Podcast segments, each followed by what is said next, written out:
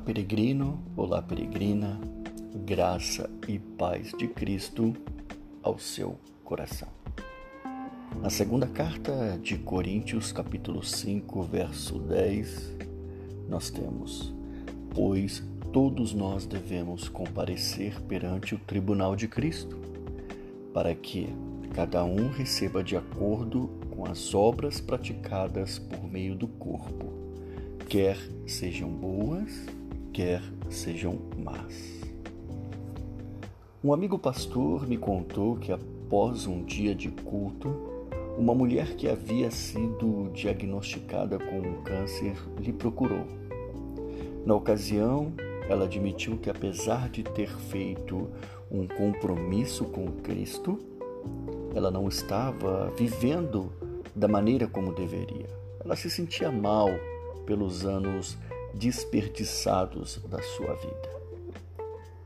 Segundo ela, ela falou: Perdi muito tempo da minha vida com isso.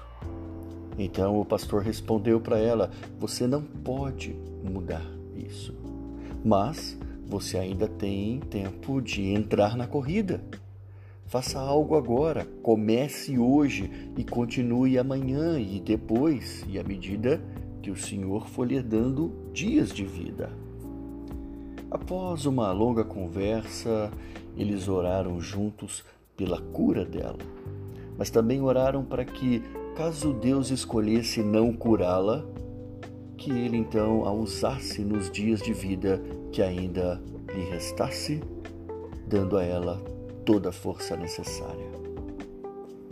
Pensando sobre isso, eu gostaria de te dizer que não se sinta como esta mulher, caso você também não tenha vivido de maneira como deveria nos últimos 10, 20, 30 ou 40 anos.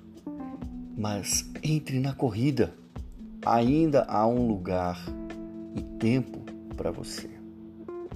A Bíblia nos diz que um dia todos nós estaremos diante de Deus para sermos avaliados. Ele vai querer saber o que fizemos com os talentos, com os recursos, com habilidades e com o tempo que ele nos deu. Então, por isso, precisamos nos perguntar o que estamos fazendo com a nossa vida. Será que estamos usando corretamente aquilo que Deus nos deu? É possível termos a alma salva mesmo com uma vida desperdiçada. Porém, o melhor mesmo é ir para o céu e ouvir do próprio Deus: Parabéns, servo bom e fiel. Portanto, sigamos adiante com o trabalho que Deus nos destinou. Pense sobre isso e que Deus abençoe o seu dia. Do seu amigo e irmão em Cristo Jesus, Marcos, o peregrino cristão.